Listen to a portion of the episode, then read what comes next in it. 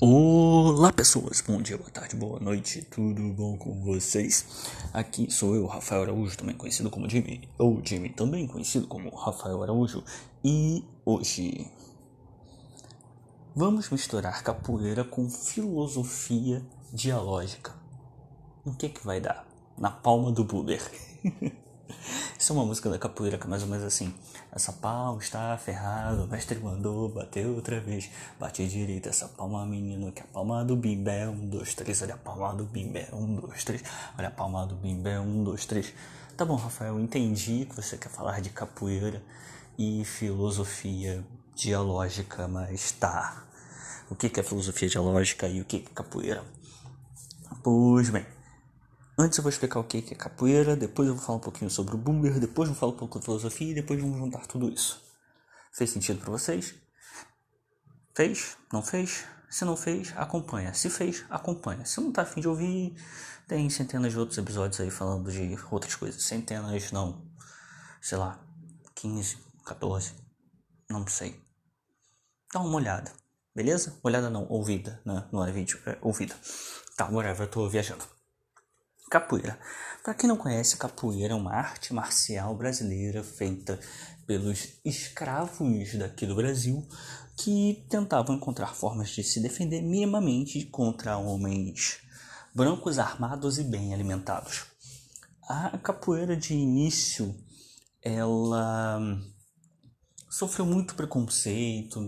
A história da capoeira é uma história de preconceito, basicamente porque ela chegou a ser proibida durante muito tempo aqui no Brasil e era uma coisa relegada e escondida.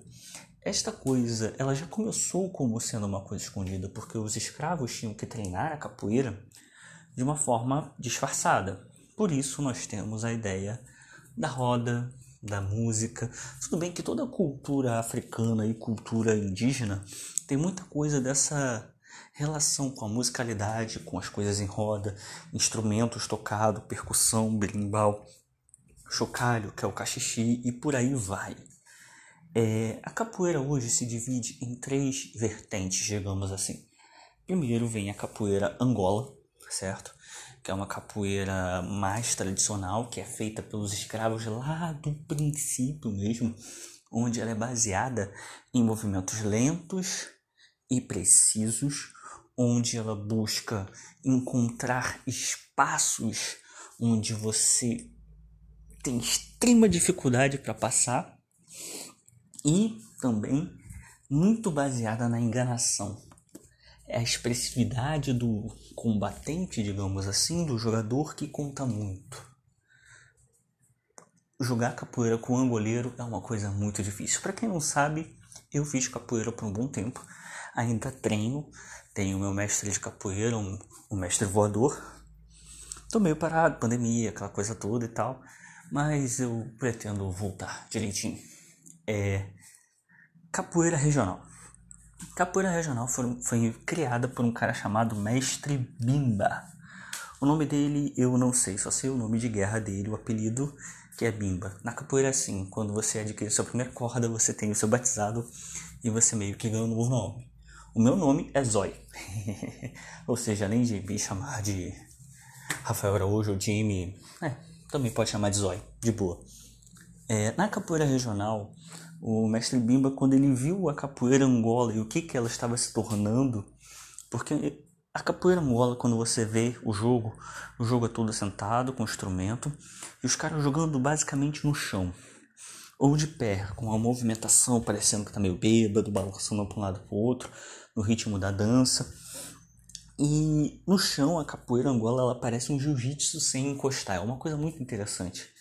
É que os as pessoas que estavam jogando, né, jogavam em lugares onde iam é, turistas, pessoas de fora, e eles jogavam dinheiro. E acabou que, por motivos de, de, de sobrevivência, acabou se tornando algo mais próximo de um espetáculo, certo? Mestre Bimba vendo aquilo, ele falou, hum, não é bacana. Então ele meio que abandonou por um tempinho, abandonou entre aspas, um tempinho a capoeira e foi se dedicar a outras artes marciais.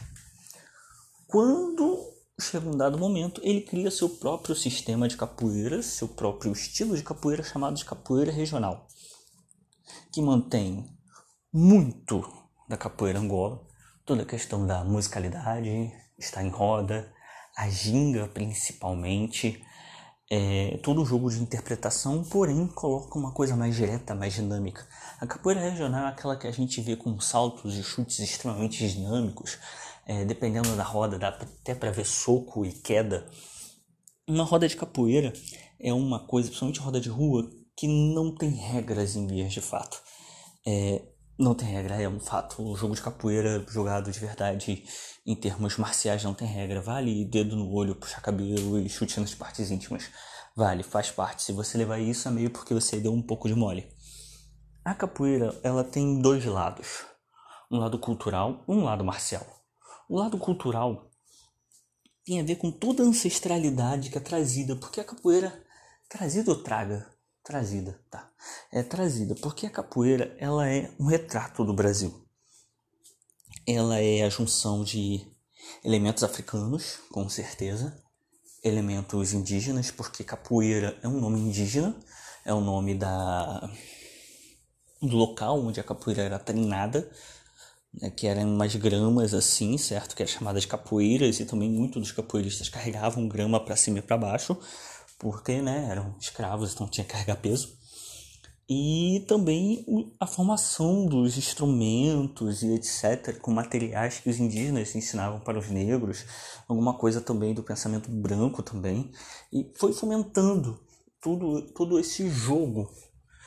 O jogo de capoeira, essa coisa dos chutes e pontapés e cabeçadas e cotoveladas, é, tem a sua origem, digamos, marcial, de combate, é, além de algumas lutas indígenas, também num ritual vindo da África, que, se eu não me engano, o nome é chamado de Dança da Zebra, que era o jeito que os homens disputavam para ficar com a mulher dos chefes de suas, suas comunidades, certo?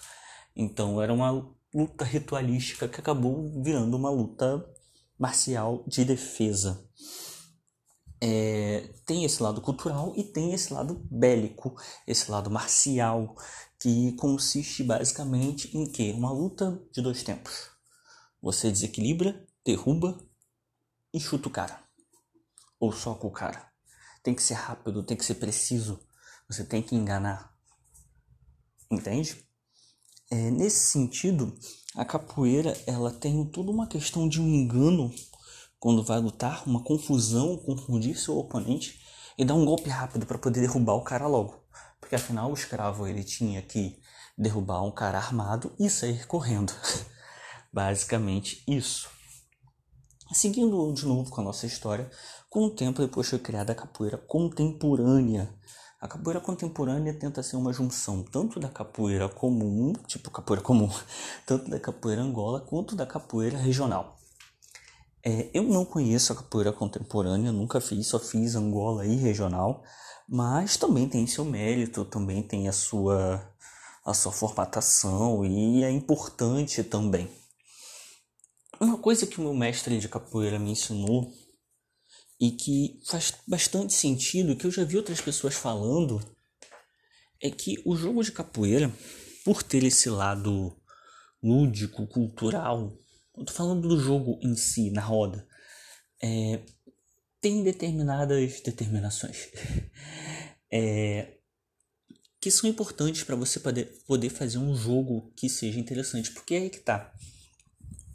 Muita gente confunde a capoeira com uma dança. E sim, tem um lado dançante, que é a ginga, o jogo de corpo, a mandinga, como fala. Mas também tem o um jogo bélico, tem o um jogo marcial. Nesse sentido, é interessante quando você entra numa roda de capoeira, você ter muita noção daquilo que você quer e tentar descobrir aquilo que o outro quer também. Porque, como eu falei, é muitas vezes um jogo de enganação.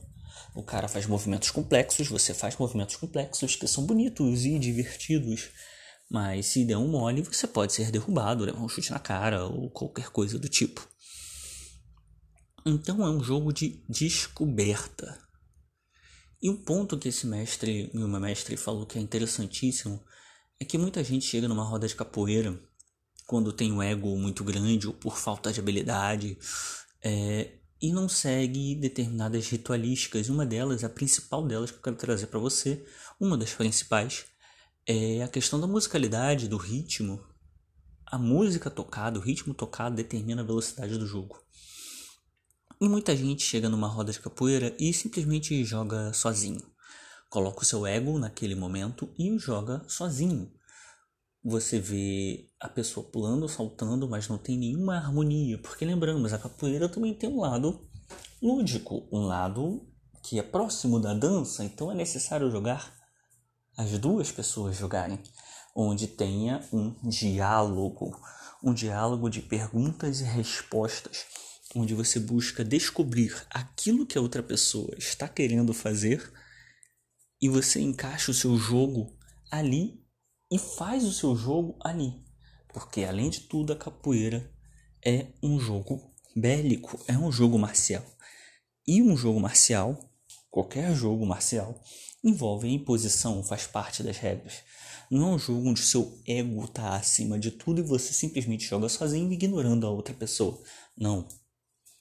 É um jogo de perguntas e respostas onde talvez saiu o vencedor, talvez não, e sair o vencedor não precisa necessariamente chutar o cara, talvez você só precisa demonstrar mais habilidade, e onde tem um diálogo.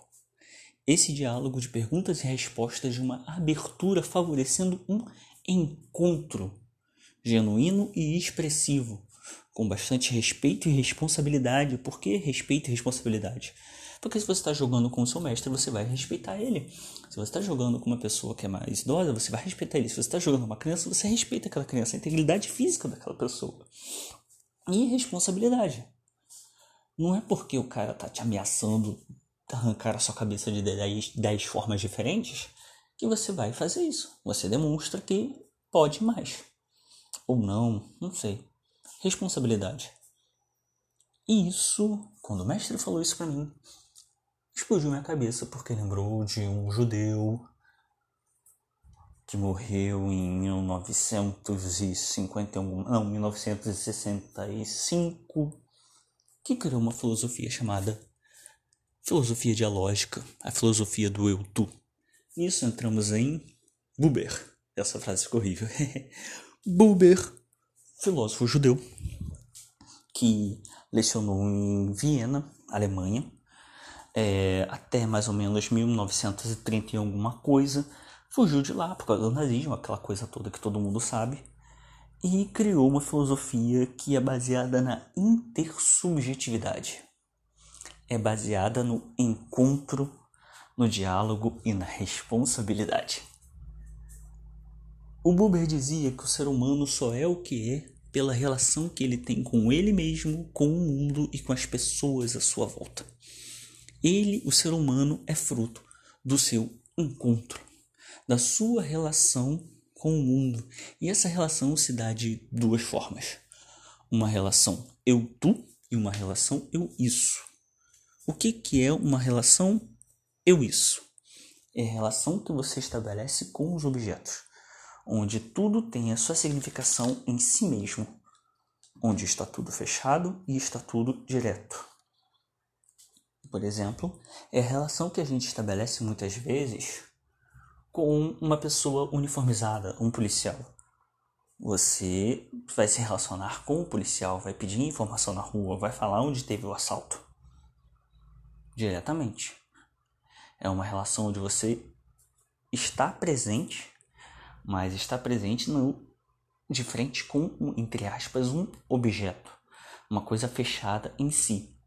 Isso entra em contraste com uma relação eu-tu, que é uma relação intersubjetiva de abertura entre os dois, um encontro possível, um encontro onde duas intencionalidades se casam de uma determinada forma e os dois se abrem e se frutificam mutuamente, onde os dois crescem e elaboram aquela relação cada um tornando-se mais humano ainda.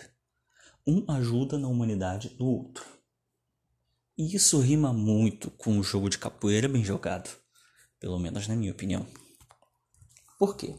Vamos pensar o seguinte: Quando você vai entrar numa roda de capoeira, você precisa saber de suas intenções e precisa jogar a sua capoeira conforme as regras estabelecidas ali intrinsecamente e implicitamente. Isso há em toda relação existente. Você pode pensar, ah, isso é uma relação eu-isso, mas uma relação eu-tu e uma relação eu-isso total é provavelmente algo idealizado, talvez algo não tão possível. Então, toda relação tem regras, toda relação tem imagens, isso é um fato, isso é um pouco de uma relação outro. A grande questão é você estar aberto às possibilidades. Por isso, quando você se ajoelha no pé do brimbal, dá a sua seu AU, né, que é a estrelinha, ou faz o seu rolê, ou faz o seu giro, faz o seu salto, você está demonstrando a sua intenção e você quer redescobrir a intenção do outro. E os dois estão num jogo bélico, num jogo marcial. Estando os dois no jogo marcial, a regra está estabelecida, como toda relação tem regras, seja, seja elas implícitas ou explícitas. E vocês se abrem para o diálogo, para a abertura e para as possibilidades que cada um pode ter ali, formando algo que os torna cada vez mais humanos, formando um jogo que é bonito de ser visto. Ou seja, há um lado estético até mesmo na filosofia do Buber e no jogo de capoeira. Nesse sentido, há também responsabilidade, porque você se torna mais humano, a outra pessoa ajuda você a se tornar humana, mais humana e ela também se torna também bastante humana nesse processo e os dois se desenvolvem. Um não cancela o outro, transformando o outro no objeto de um eu isso. No jogo de capoeira, quando o seu ego é muito grande, você joga sozinho, em detrimento a roda, em detrimento a pessoa que está ali na frente, você não se importa com quem está ali. E é no momento, nesse momento que ocorrem acidentes, abusos ou um jogo simplesmente feio. Faz sentido para vocês? Então, Rafael, você falou isso tudo. O que que isso tudo é interessante para mim? Você tem estabelecido relações eu tu ou eu isso? Você tem jogado sozinho? Você tem conversado sozinho? Você tem olhado para as pessoas e só lidado com o estereótipo dela ou com a imagem que você tem dela? Você tem desrespeitado as pessoas? Você tem estado aberto numa relação mais próxima de um eu-tu, descobrindo quem é a pessoa, descobrindo quem é o mundo à sua frente? As suas relações têm te tornado mais humano e feito com que o seu jogo se torne realmente bonito? Bem, é isso, galera. Valeu, muito obrigado e tchau!